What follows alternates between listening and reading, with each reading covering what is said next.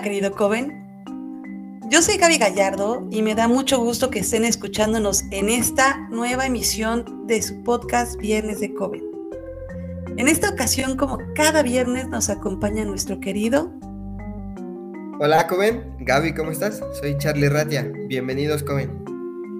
Yo me encuentro muy bien Charlie, muy contenta como todos los viernes porque pues es nuestra segunda emisión de Relatos Infames.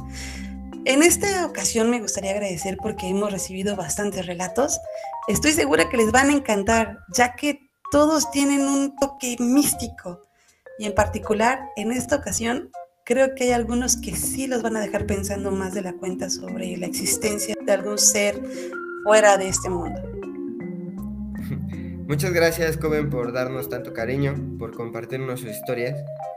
Y esta noche quisiera que escucharan los relatos que nos han estado haciendo llegar. Hay unos muy interesantes y seguramente por ahí, si hay alguien que vive solo, créame que no se va a volver a sentir solo después de esta noche. Así es. Recuerden chicos, nunca estamos tan solos como desearíamos estar. Así es que damos inicio a la sesión del Coven. Bienvenidos sean a estos relatos infames.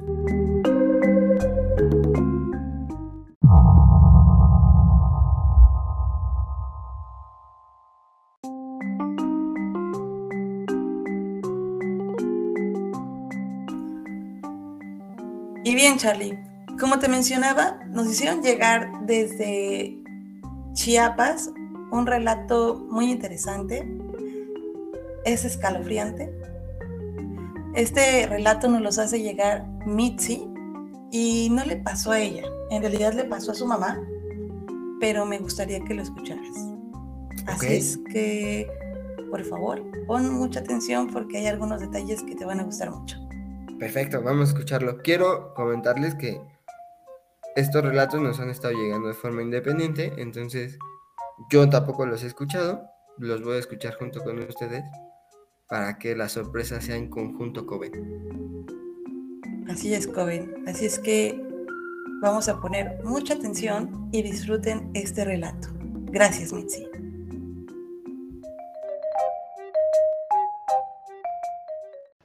Pues cuenta mi mamá que en su juventud hubo un tiempo que se vino a vivir a Chiapas, a Comitán, y llegó a vivir a casa de una hermana de mi abuela. Pero dice que era una casa que, este, pues que tenía algo, ¿no? Que espantaban siempre muy cabrón. Y, o sea, esto debe haber sido como a finales de los 70, principios de los 80, más o menos, o a lo mejor un poquito antes, ¿eh? Pero bueno, el caso es que mm, llegó a vivir ahí a casa de, de la hermana de mi abuela y pues todo el mundo decía que espantaban muy cabrón, ¿no? Que pues había cosas, que había duendes y así. Entonces dice mi mamá que ella estaba un poco acostumbrada que porque sí, ¿no? Que en la casa decían que tenían que preguntar si encontraban fruta o dulces, cosas así, en la mesa del comedor o en la cocina, siempre tenían que preguntar quién los había llevado, que porque pues aparecían a veces así, ¿no?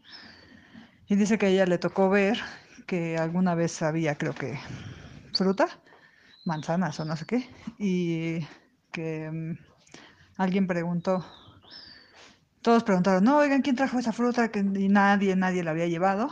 Y entonces dice que pasaron unas horas que si nadie la había llevado no la podían tocar.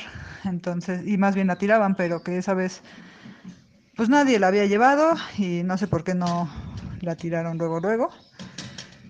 Y que así a las pocas horas que la fruta estaba toda agusanada y como si llevara miles de días ahí, ¿no? Y bueno, esa una cosa, ¿no? Luego que otro, casi siempre en las noches, dormían y cerraban las puertas con llave.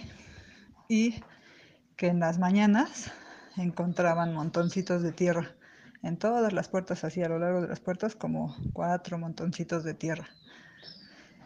Y em, como que así, ¿no? Ese tipo de cosas les pasaban y ya estaban acostumbrados. Pero dice mi mamá que un día, que fue cuando ella se cagó, eh, estaba durmiendo, compartía habitación con una de sus primas. Y ya, ¿no? Le dijeron, bueno, hasta mañana y ya.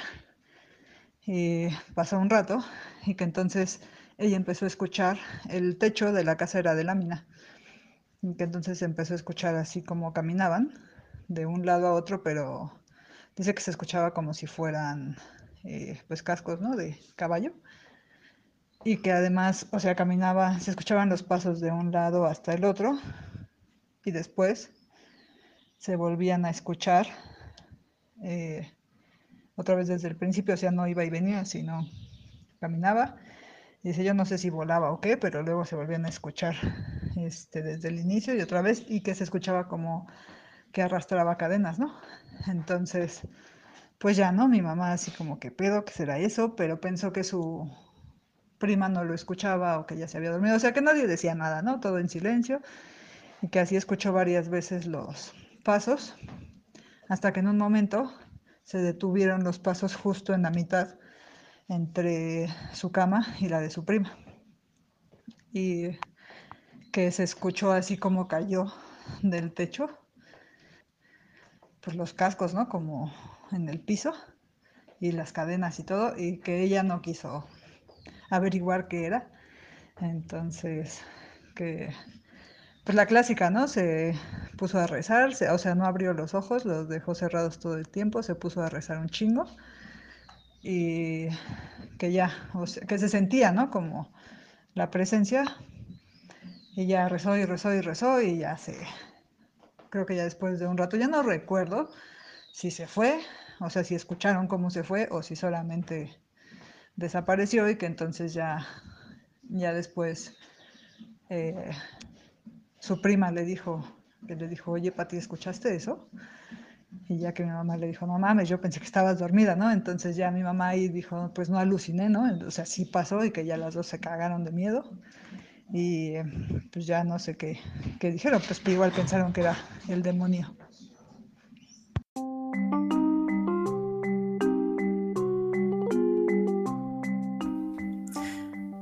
Bien, Charlie, ¿qué tal te ha parecido la historia? Pues es bastante interesante, Gaby, sobre todo porque pues te deja con la incógnita de no saber realmente qué fue. Sin embargo, pues dentro de las leyendas que existen en Chiapas, hay un ente que se llama el sombrerón, que pues generalmente se caracteriza porque se escuchan los cascos de los caballos cuando pasan, ¿no? Pero pues nunca sabremos realmente qué fue lo que vieron o lo que escucharon realmente. Exacto. Yo creo que por allí siempre nos va a quedar la incógnita, la duda, eso es parte de lo, del misterio. Sin embargo, esperemos que no sea el sombrerón, ya que usualmente son presagios negativos. Me imagino que a estas alturas, eh, Coven se preguntarán qué es el sombrerón. El Charlie conoce mucho al respecto. Cuéntales un poquito, Charlie. Eh, pues mira, Gaby, en realidad es parte de la cultura, o ya se incorporó a la cultura de Chiapas. Es un ente que anda eh, con pues, vestido de charro prácticamente. Se llama sombrerón por el gran sombrero que tiene. Y pues trata de, de robar por ahí almas de niños, ¿no? Pero no les vamos a decir más porque probablemente en un podcast futuro por ahí salga el sombrerón. Así es, así es que muchas gracias Charlie por darnos un poco más de conocimiento al respecto de este ser. Y pues bueno, Ahora vamos a otra historia. Esta es de Andrés Catalán. También nos escribió y nos hizo llegar su relato. Y espero que les guste. Este viene desde mi ronco pecho. Así es que, sin más, comenzamos. Dale.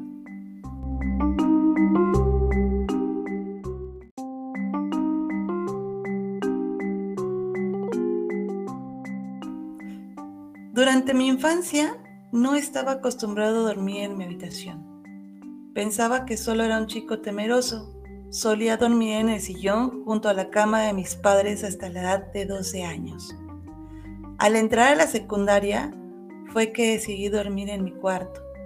Sin embargo, lo que ocurría después no se me hubiera ocurrido en el peor de los escenarios posibles.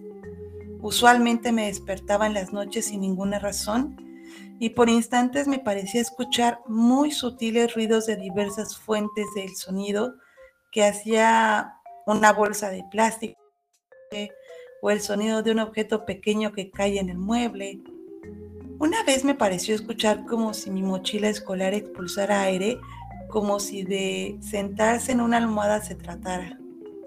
No le tomé importancia y sin embargo, cada vez era más recurrente despertar a la mitad de la noche sin razón y tener muchos problemas para dormir otra vez. Una noche de aquellas en que tuve problemas para recobrar el sueño, fue el comienzo de muchas experiencias que no le desearía a nadie. Sencillamente pude abrir mis ojos. Era como estar despierto, pero no podía mover ni un dedo. Me costaba respirar. De hecho, la sensación era completamente nueva para mí. Sin embargo, nada que me causara una impresión muy fuerte hasta que pude sentir una presión extraña. Lenta y muy marcada, se sentía como si algo se sentara sobre mi pecho con tal lentitud que pareciera ser realizado a propósito. Y poco a poco la sensación era más pronunciada. Sentía mucho peso, ya no podía respirar y era exactamente en el área marcado entre la clavícula y la boca del estómago. No será sorpresa para nadie que mencione que estaba aterrado un poco cada vez que conforme pasaban los segundos o minutos, hasta que esa sensación llegó a mi garganta, como si algo tuviera la intención de colocar la mano sobre mi cuello ejerciendo poca presión y poco a poco aumentara la fuerza hasta dejarse sin poder respirar. No podía explicar en ese momento cómo salí de aquella situación y solo desperté de golpe, empapado en sudor y respirando agitadamente. Mi primer impulso fue brincar de la cama y salir del cuarto. Muchas gracias Andrés por tu relato. Esto parece más que nada, eh, le conocemos en todas partes como la subida de muerto. Aquí en México se le dice así totalmente. Eh, ¿te, ha, pasado, Xavi, en algún momento? ¿Se te ha subido el muerto?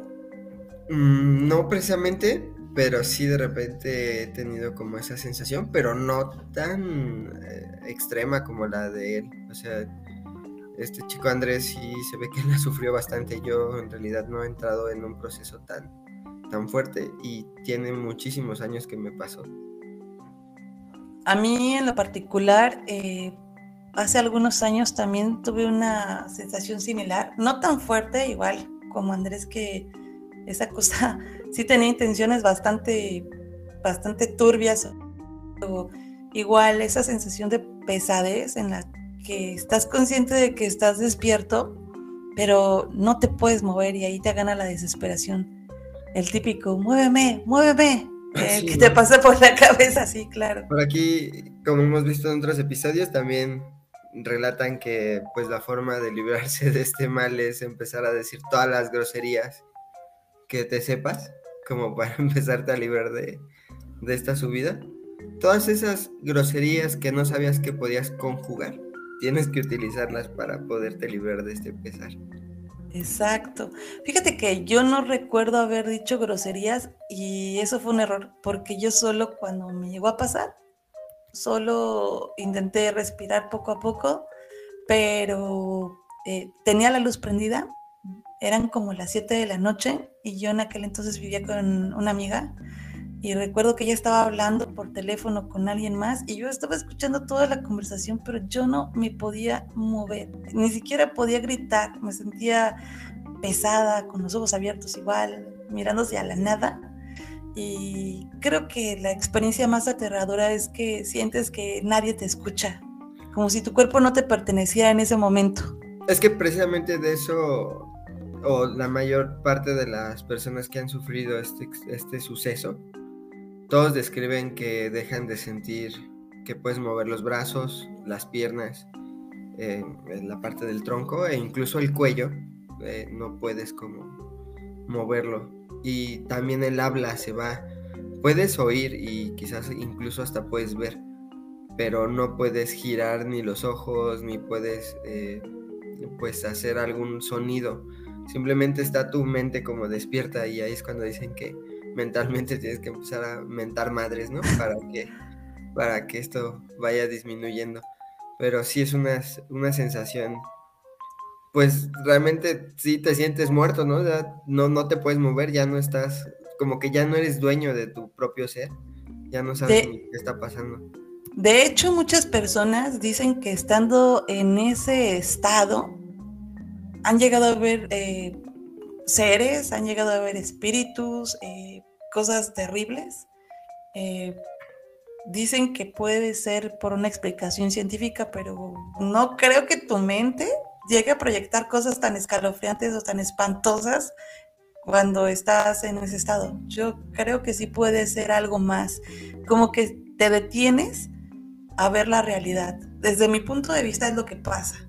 Como que se abre el velo, el, bendito velo, bueno, el velo que todos llaman el, el velo sobrenatural, que se abre o se quita cuando experimentas este tipo de acercamientos con lo paranormal. Eh, sí, exactamente. La explicación científica sería la parálisis del sueño, ¿no? Pero ¿cómo explicas todo lo que ves? Exacto. Y lo que sientes o lo que escuchas. No creo que, que tu mente diga, bueno, voy a recrear esto. No, para nada. Sí, es un caso bastante complejo y que no está alejado de muchos. O sea, muchas personas lo han sufrido. Eh, unos más sencillos, otros más extremos, pero estoy seguro que muchos de los que nos han escuchado tienen este o han pasado por esta situación. Así es. Si tienen este tipo de relatos, Coven, aprovechamos para que nos los compartan. Y de igual manera, en los siguientes viernes de relatos los podemos compartir aquí en el podcast para que todos estemos dentro de esta comunidad. Exacto. Sí, sus relatos son muy importantes porque son lo que le dan vida a este podcast. Así es. Y bueno, pasando a otro relato, me gustaría agradecerle a esta persona que nos hizo llegar este relato en particular, Charlie. Eh, es muy interesante, pero mucho, ya que habla de ciertos poderes que se pueden tener cuando eres niño. Es decir, que tienes como una sensibilidad especial cuando eres niño. Entonces, agradecemos a la persona que nos hizo llegar a este relato. Se llama Angie. Muchísimas gracias. Y Charlie, agárrate porque está bueno. Así es que, Coven, ponga mucha atención.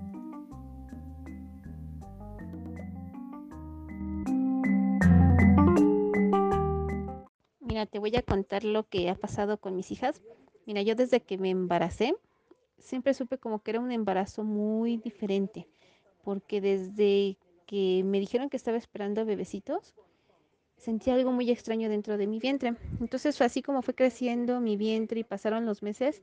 Mis hijas no es por nada a cierta hora, desde que tenían, ahora sí que podía percibir sus movimientos, a cierta hora como a 2, 3 de la mañana se movían feísimos, a mi panza parecían olas, o sea, nunca lo grabamos, desafortunadamente, no tomamos videos ni fotos, pero era una sensación tan desagradable porque me dolía y se movían horrible, era una cosa muy, muy fea, la verdad. Entonces ya pasó el tiempo, nacieron, ya cuando nacen mis niñas, igual a las 2, 3 de la mañana, híjoles, ellas lloraban todas las noches, todas las noches, no había ni una noche que dejaran de llorar. Y pasaron así muchos años, en serio.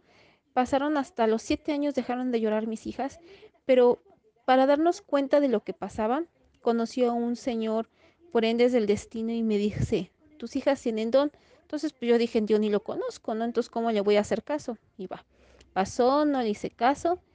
Y resulta que otra persona igual este, me dice, tu hija tus hijas tienen don. Y tampoco lo, le hice caso. Entonces ya en el kinder mis niñas entran y resulta que la maestra que tenían me dijo, ya es que sus niñas tienen don, yo soy así como sus hijas. Yo decía, pues qué don, ¿no? Entonces, este, ya relacionando todo eso, pues obvio mis niñas lloraban a las 2, 3 de la mañana. Y entonces resulta que ya fui a ver a una persona que se dedica a este tipo de cosas que te orientan en cuestión de energías, vibras y todo eso, pues me comentó que mis niñas tenían don y que teníamos que guiarlas, ¿no? Porque de alguna manera, pues por eso es que lloraban, porque en la madrugada las venían a buscar las almas que no encontraban su luz y precisamente como ellas son niñas de luz, las buscaban. Entonces así pasaron muchos años, me costó trabajo creerlo, pero algo que tengo muy grabado es cuando una de mis niñas hace un dibujo como a las 7 de la noche en un día y hace un dibujo de una persona, de una mujer con cabello corto y en el fondo se veían caras como almitas en pena, así unas expresiones muy extrañas y la verdad pues sí me espanté, ¿no? Entonces ya lo dejé ahí el dibujo. Resulta que a la media hora más o menos marcan el teléfono y resulta que nos avisan que ya había fallecido mi prima desafortunadamente y mi prima era de cabello corto y tal. Entonces cuando llegamos a hablar con mis primos, este, como ellos también creen en todo esto de las energías, nos comentaron que ella antes de que falleciera les dijo, ya me voy porque ya vinieron por mí muchas personas. Entonces alrededor de ella había muchas personas que habían ido por ella y coincidió en el dibujo de mi, de mis hijas, de mi hija, ¿no? Han sido de esas cosas con las que he vivido y pues una de ellas ve las almas en pena accidentadas, que tuvieron algún percance muy terrible y que no alcanzaron su luz, y la otra pues ve cosas que pudieran pasar. De hecho, cuando fue el terremoto del 19 de septiembre, un día antes mi una de ellas de las gemelas me dijo, "Oye, mamá, va a temblar muy fuerte." iba a pasar esto, se va a caer esta barda y tal, tal. Y yo no le hice caso, ¿no? Yo soy muy, era muy incrédula. Pues resulta que cuando pasa el temblor, luego, luego le digo al papá de mis hijas, oye, ¿qué crees?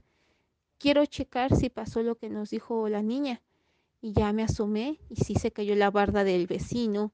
Fui a Plaza Aragón precisamente para ver lo que había sucedido y pasó. Entonces son de esos sucesos que a lo mejor no es terrorífico, pero son cosas con las que he aprendido a vivir día a día porque pues era difícil en mi caso que yo era incrédula ver que en las noches llorarán mis hijas y no saber por qué, porque pues yo no veo nada, ellas sí lo ven. De hecho, ellas nos previenen de ciertas cosas cuando llega a pasar y es así. Entonces, pues he vivido con esto todos los 12 años que tienen de vida mis niñas.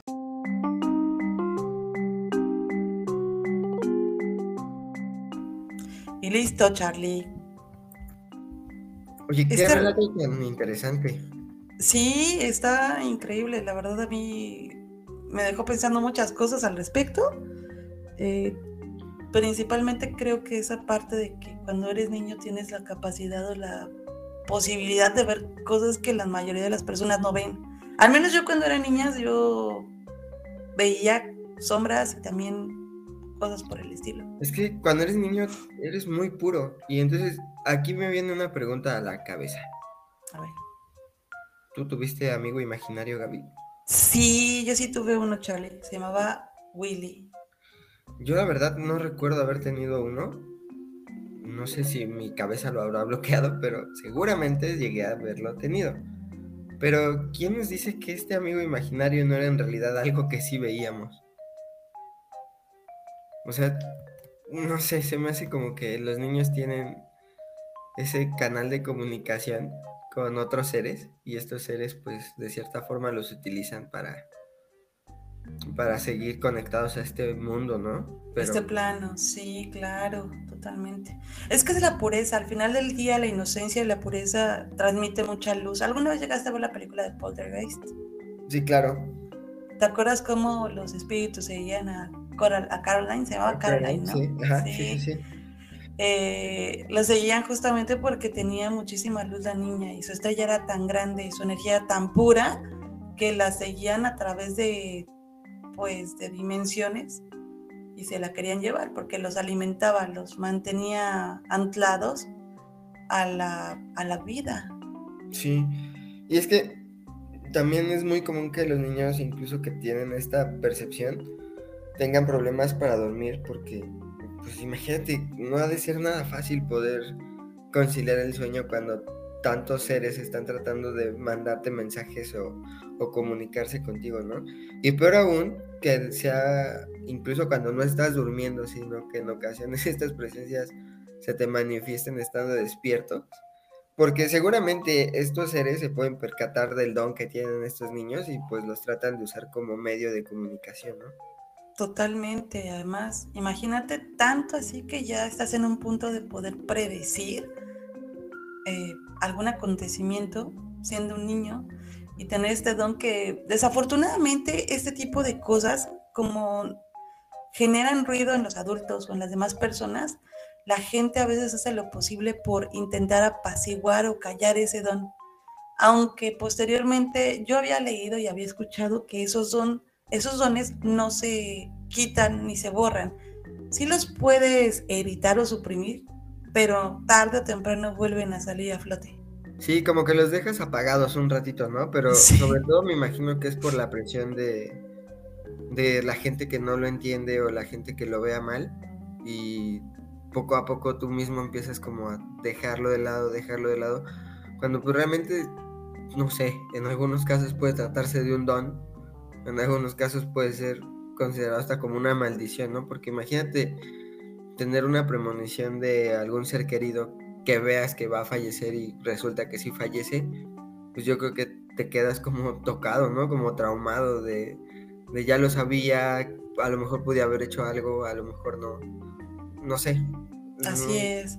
Y como mencionabas, pues los mensajes a veces pueden llegar a ser hasta dolorosos.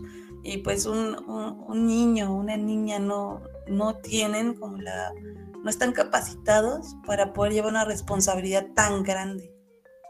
Sí, exacto. De hecho, por ahí quizás en algún otro viernes de relatos les platicaré más sobre mi familia. mi familia es un poco rara. Eh, mi abuela era muy querida por mí, pero por ahí también hay relatos de que mi abuelita sí practicaba como cosas medias extrañas. Y de hecho, todavía mis tías por ahí tienen algunas pues costumbres algo extrañas, pero después se las platicaré. Sí, el Charlie tiene su lado brujo, su lado mago, místico, por eso es miembro honorario de Coven. sí, sí, por ahí sé, varias cosillas y de hecho en este mismo episodio les voy a pedir la oportunidad de que me dejen compartirles un relato que me pasó a mí, pero eso será un poquito más adelante. Es la sorpresa final para cerrar con broche de oro, Coven. Les va a gustar mucho. Pues fíjate, Gaby, yo quisiera narrarte. Tuve la posibilidad de, de conocer a una chica que trabaja en unos laboratorios muy famosos de aquí de la Ciudad de México, que seguramente también tienen presencia en, la República. Pero, eh, pues en lo que estaba ahí esperando a que me hicieran mis estudios, eh, pues me puse a platicar con ella sobre pues este tipo de sucesos y me platicó y no solo me platicó, tuvo la amabilidad de compartirme unas fotografías que vamos a subir ahí al viernes de al, Instagram. de viernes de Coven. Eh, bueno, aquí en este laboratorio se dedican a hacer todo tipo de estudios y dentro de ellos están las mastografías, ¿no? No sé si ustedes conozcan este, este equipo que utilizan para hacer estos estudios son como, literal, yo las describiría como una prensa donde pues se pone el seno de la mujer que va a hacerse el estudio y como que presiona y saca una especie de radiografía. Pues esta parte es la más interesante porque este equipo empezó a fallar y entonces ellos, eh, pues horario laboral o abierto al público termina alrededor de las 6 de la tarde, pero generalmente me dice que van saliendo como a las 10, 11 de la noche cuando tienen pues cuestiones de, inventario o tienen que hacer alguna cuestión de contabilidad. Precisamente en, esto, en esos momentos fue cuando falla esta máquina y al esperar al técnico para que fuera a repararla, les dio alrededor de las 8 de la noche en lo que llegó el técnico y en lo que la estaban reparando, pues eran alrededor de las 11 cuando el técnico iba terminando. Lo curioso de esto es que cuando termina la reparación, la máquina empieza a dispararse sola. Se empieza como a sacar la radiografía.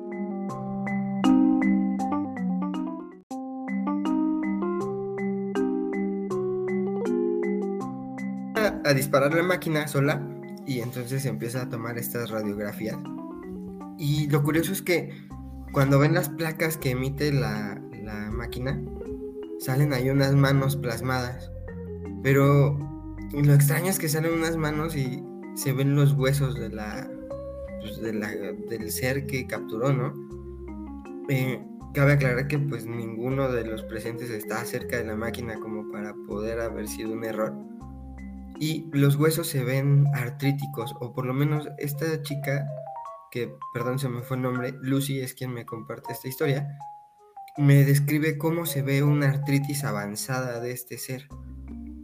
Eso sale en una de las fotografías, o de las radiografías, perdón. Vuelve vuelven a revisar las otras que salieron y salen ahora dos manos.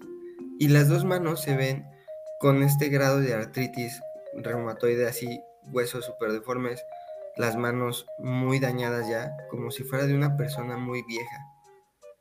Esto empieza a generar que se, que se susciten diferentes eventos. Cuando se quedaban ahora más noche, les empezaban a aventar carpetas, porque archivan documentos en carpetas. Las carpetas se las aventaban literal como diciendo que se fueran. Entonces, cuando esto empezaba a suceder, preferían cerrar todo, vámonos, nos vemos mañana. Y también parte del material, pues quirúrgico, ya, llámense jeringas, los tubos de ensayo que manejan ahí, empezaban a reventar solos. Esto se fue extendiendo más aparte del laboratorio porque está dentro de un centro comercial. Este ser que, aparentemente estaba en el laboratorio, ahora también los guardias de seguridad que rondaban en las noches para proteger la plaza, también decían cómo veían que este ser salía de este laboratorio, recorría parte del estacionamiento y de repente regresaba al mismo lugar. Lo llegaban a ver por las cámaras, radiaban de hay una persona caminando cerca de tal pasillo, iban, revisaban, todo cerrado, no había nadie. Era un ser que pues no saben por qué, pero le encantaba estar en este laboratorio y poco a poco fue extendiendo su, su rango de, de, visita, ¿no? O sea, yo no nada más estaba en el laboratorio, ya estaba en, el estacionamiento. El estacionamiento tiene subterráneo también, también lo llegaban a ver en la parte de abajo. En otros locales también se veía en las cámaras. Esas no me las puedo compartir porque pues son de otra parte. Pero pues lo interesante aquí es que las tomas que hizo esta, esta máquina captan hasta los huesos de este ser, ¿no? Y eso es algo que yo la verdad nunca había escuchado. No, está bien feo, porque aparte dices que eran huesos retorcidos. O sea, es como, la, como esas películas de donde los fantasmas son esos viejitos con las manos torcidas. Y, ay, no, qué horror. Sí, exacto. Digo, esta, esta chica, Lucy, tiene como muchos años ya trabajando en este tipo de rama y pues hay estudios especiales para determinar el, grado de, de, daño de la artritis y me lo describe como si fuera una persona de 90 años, ¿no? Ya los huesos súper torcidos, dañados, se, se, nota que están por ahí como ya llenos de osteoporosis. Entonces, es lo que no se explican. O sea, nadie, eh, dijéramos que fue un error, que alguien puso la mano por ahí, nadie tiene ese grado de daño en sus manos como para justificar ese tipo de capturas. ¿Te acuerdas de la película de es el Conjuro 2, donde está el, anciano en la mecedora. Ajá, sí, así, así me lo imaginé, qué horror. Es que tenía sus manitas igual así torcidas y su mascarilla de oxígeno, el, anciano. Sí, sí, sí, imagínate, no nada más ver una, una radiografía, sino verlo así tal cual te lo estás imaginando. Yo creo que en ese momento renuncio y ni siquiera por mi finiquito regreso. Ahí nos vemos. No, ya para qué. sí, sí, Sí, de entrada pensar en... Yo creo que es ser complicado porque casi todas las historias de hospitales y clínicas tienen una, tienen una constante, que es el sufrimiento, es la preocupación, es la energía negativa que se va acumulando poco a poco.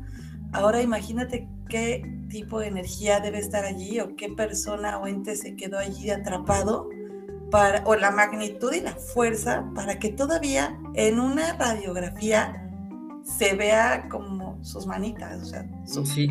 su, su, cuerpo.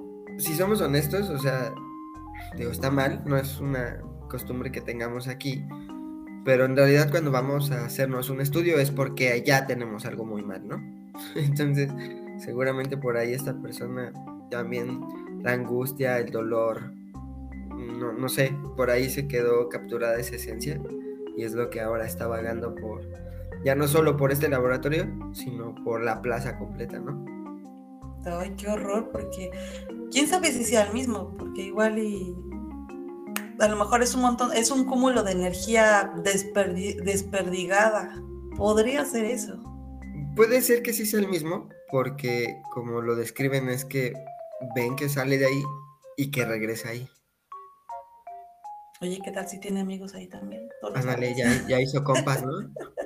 hay, hay, por ahí, hay, por ahí, un, este, una tienda, una tienda de abarrotes, yo creo. Ah, voy por las cervezas, ahí te regreso.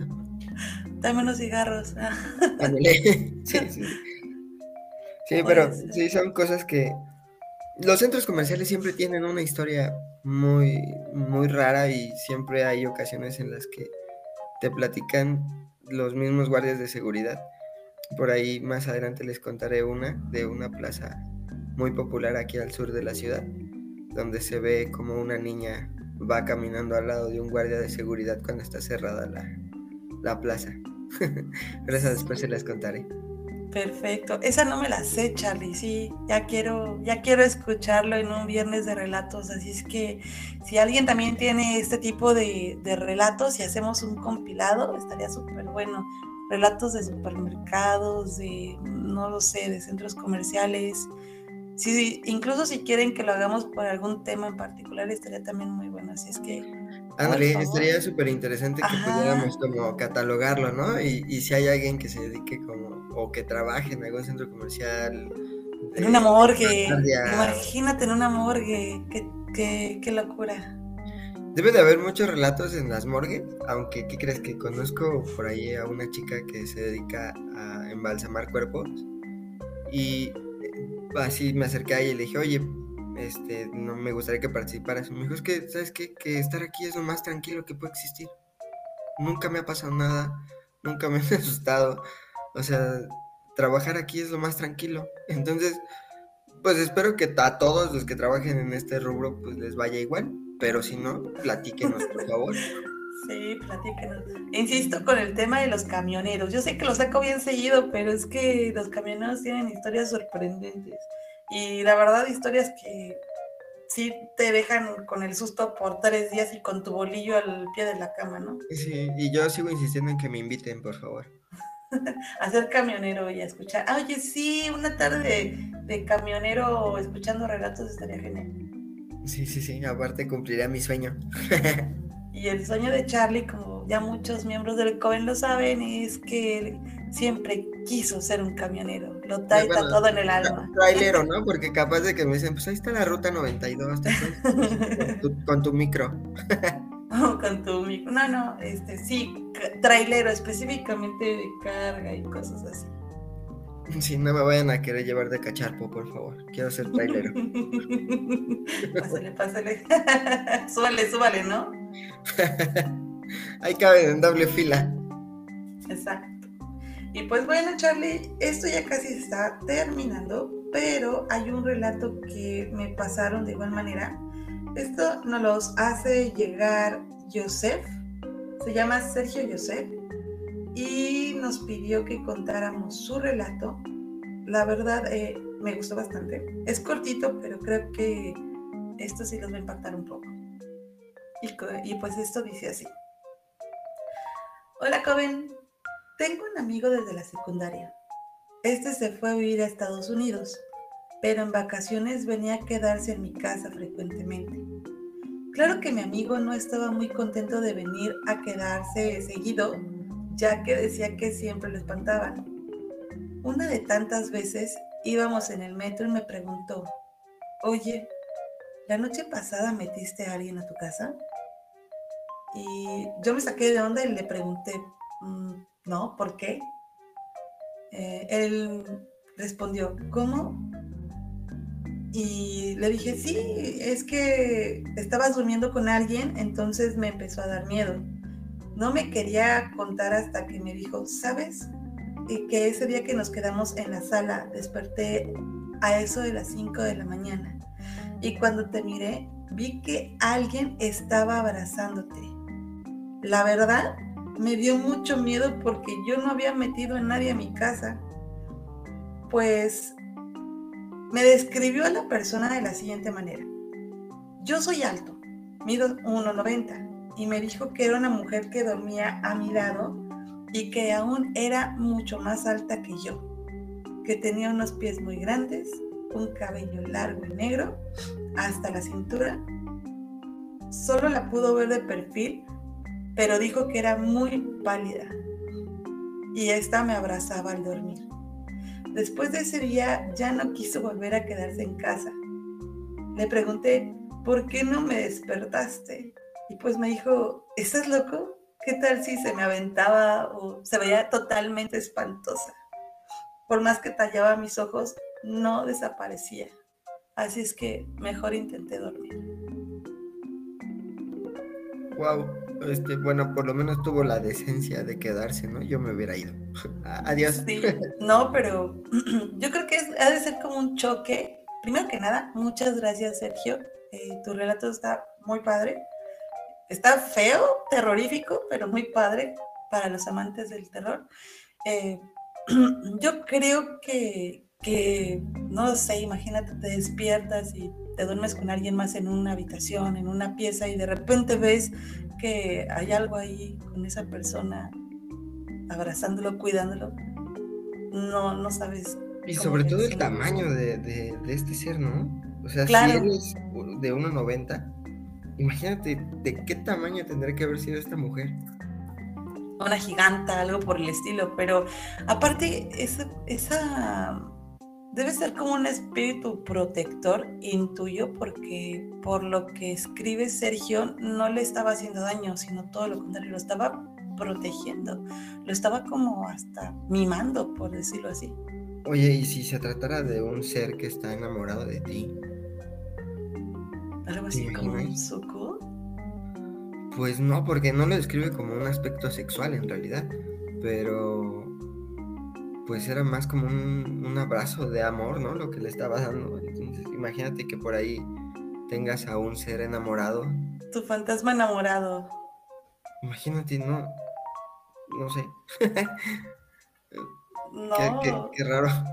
¿Y qué tal si era un fantasma? Recuerda que hay muchos seres que tienen formas humanoides que pueden llegar a parecer de cierta manera humano, pero eh, tienen características exaltadas, por ejemplo, de los pies, ¿no?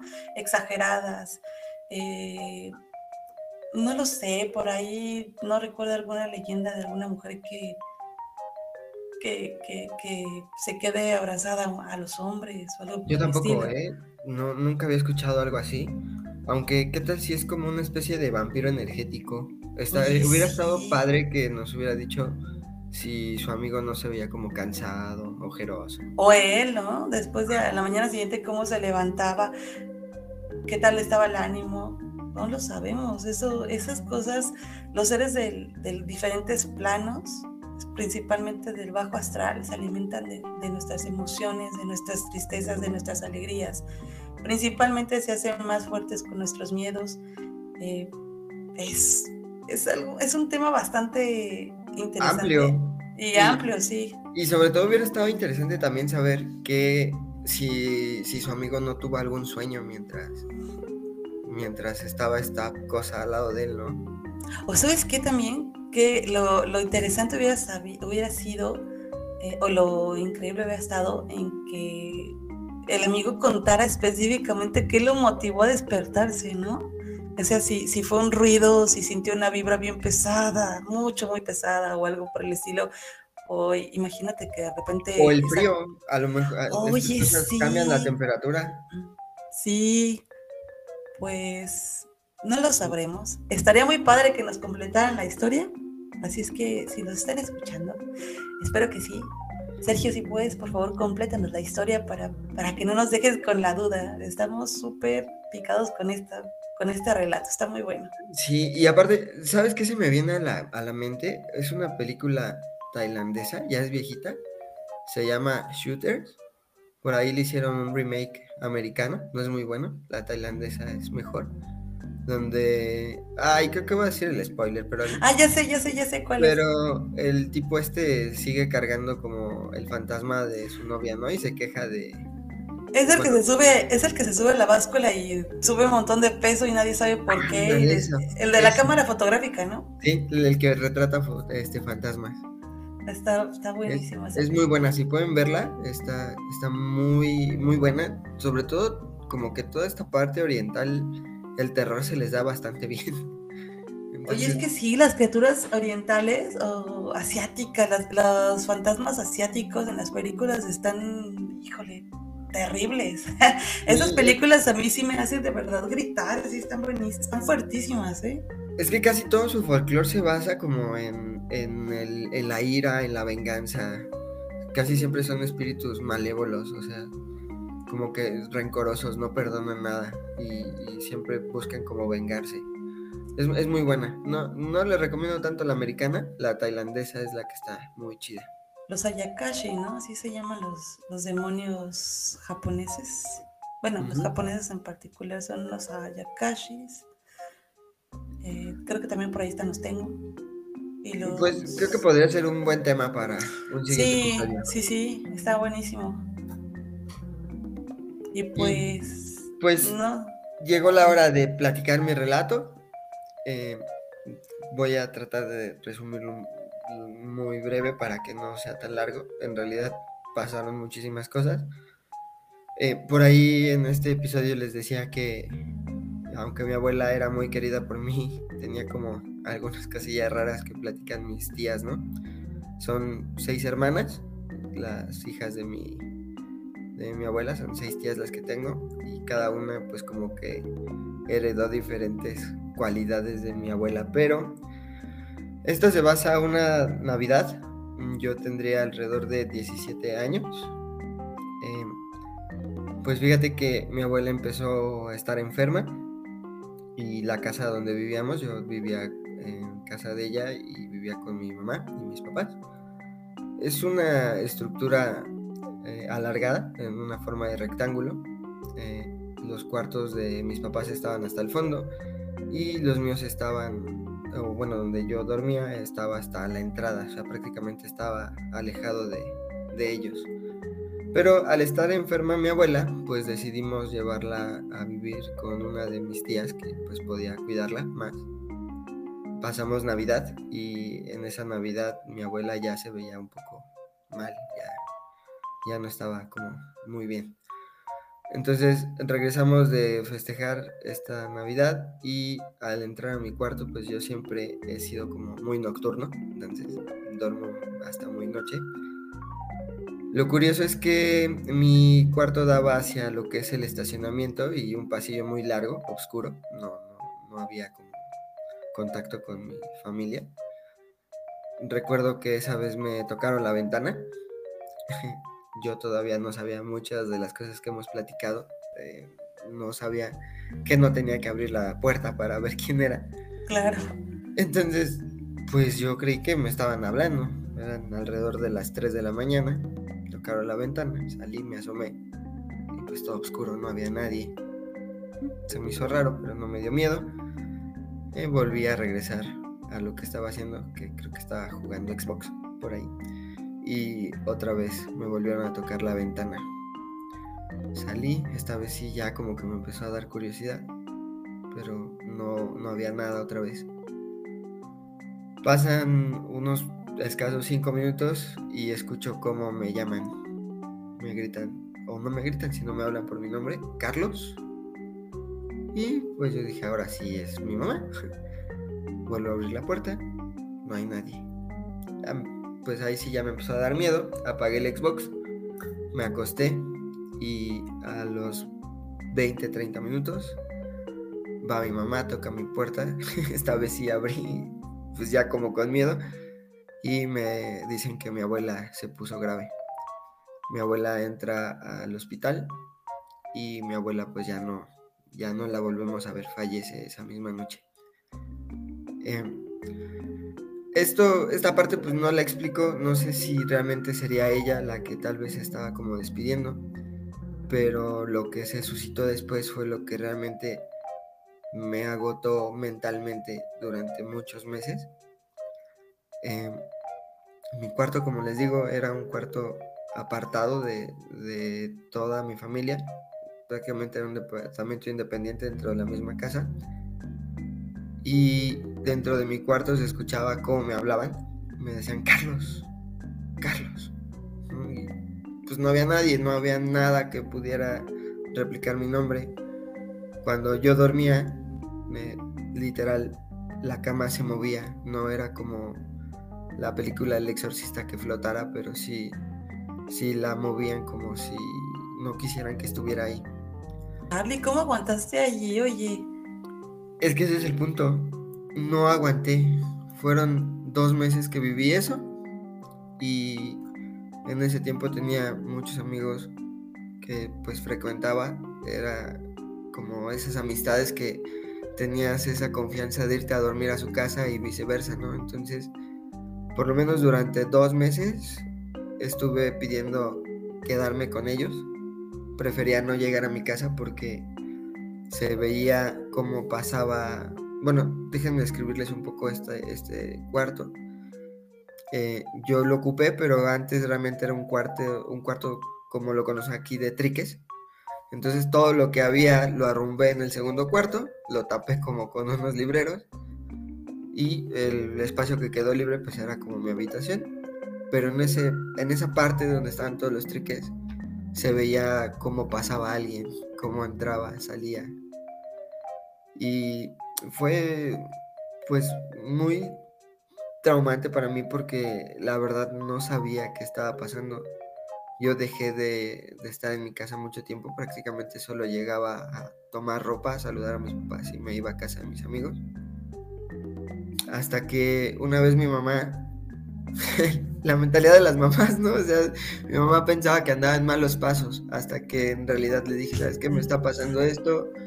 Eh, no quiero venir porque me da mucho miedo. No, no sé qué hay ahí, pero estoy seguro de que hay algo. Y una de mis tías eh, cambió de religión, ella se volvió espiritista y eh, ellos tienen un protector que se llama Juan de la Selva. Entonces mi tía me quiere mucho, yo le platiqué y mi tía fue junto con mi tío y parte de, pues, de su religión, por así llamarlo. Hicieron una limpia en mi casa, eh, fueron con un, eh, pues como un anafre. No, no, sé realmente qué fue lo que quemaron ahí, era una especie de copal. Empezaron a limpiar toda la casa, todas las esquinas sobre todo me decía ella que las esquinas eran como las partes como que podían utilizarse de forma de, puerta para estos seres, ¿no?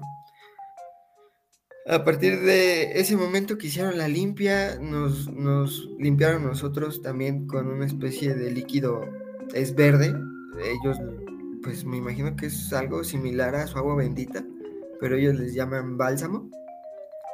Eh, a partir de ese momento las cosas empezaron a disminuir, ya no había cosas que me asustaran conmigo, como que empezaron a dejar de meterse, pero ahora quien veía cosas era mi mamá y mi papá, ¿no? Veían como una persona, un señor específicamente, deambulaba por mi casa, pero solamente lo podías ver como con el rabillo del ojo, ¿no? O sea, si tú tratabas de verlo directamente, no lo veías solo lo veías como de lado.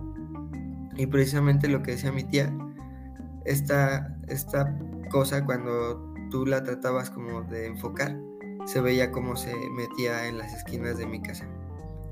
A la fecha todavía mi mamá por ahí, bueno, pues sigue viviendo en su casa, todavía me dice que de repente se siguen sintiendo como, como que alguien te observa, sobre todo cuando estás como en la cocina lavando o cocinando, lavando los platos sientes como esta presencia que se te queda viendo, pero por lo menos ya no hay este, pues esto de que te muevan la cama o de que te hablen cosas por el estilo. Todavía se siguen viendo cosas, pero ya no son como, como agresivas.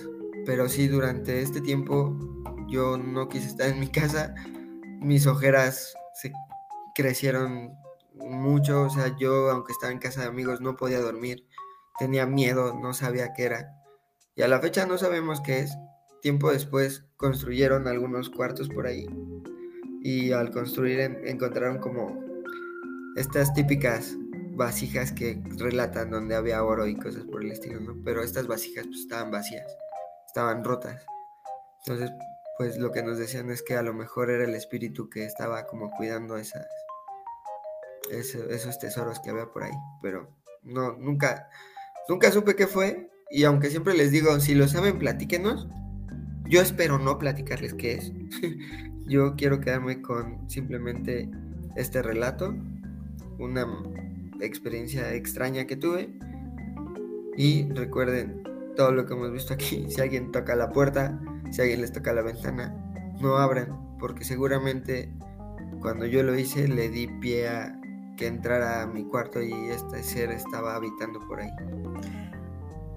Charlie, ahora sí conseguiste el cometi eh, la, la, estrella, la estrella de la, de la historia más terrorífica de esta noche, porque creo que después está bien fuerte. Sí, no, es, es este.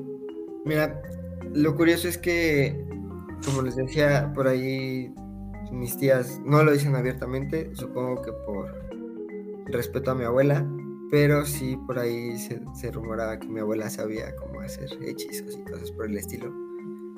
Eh, no es la única experiencia que he tenido, he tenido algunas cosas más relajadas. Me ha tocado ver seres por ahí por el metro y cosas por el estilo. Entonces, eso, si ustedes, joven Gaby, les interesa, pues seguramente en algún viernes de relatos infames se los platicaré. Sí, por ahí sí me han pasado varias vivencias que, que sigo sin entender. Actualmente yo vivo solo, joven, no me da miedo ya, al contrario, incluso al principio me daba miedo en esa edad, ahora me da curiosidad, me, me llama la atención saber qué hay más allá, ¿no? Sé que estas dimensiones son muy variadas y que seguramente hay algo por ahí. Y si yo pudiera verlo, estaría súper bien. Esta vez no me da miedo, me da curiosidad. Y espero que ojalá y algún día mi curiosidad no mate al gato. Pero si me llega a pasar algo nuevo, se los contaré con mucho gusto. Pues muchas gracias Charlie. En serio, este relato estuvo estuvo de 10. Em, sí, creo que no voy a poder dormir. Y ahora voy a tener mucho cuidado con las esquinas en mi casa. Sinceramente, nunca lo había pensado de esa manera. Eh, de igual forma, las energías que se quedan en un periodo de transición. Eh, yo también tengo algunas historias, joven. En algún momento tendremos la oportunidad de irlas contando poco a poco. Igual y no soy tan imán de los fantasmas como Charlie, pero sí tengo algunas historias por allí. Eh, en su momento iremos contándolas. Y de igual manera, pues gracias Charlie por compartirnos esto que es bien personal, involucrar a tu abuelita y pues muchas gracias por compartirnos esta, este relato. Al contrario, creo que en este punto ya somos una gran familia y qué mejor que tener la confianza de contar nuestros relatos, ¿no? Exacto, en esta hermandad siempre unidos. Sí, ya si me vuelve a pasar algo, ojalá y alguien me pueda dar asilo, ¿no? Porque no quiero quedarme solito. sí, yo creo que, yo creo que nadie en esa situación les gustaría quedarse solo.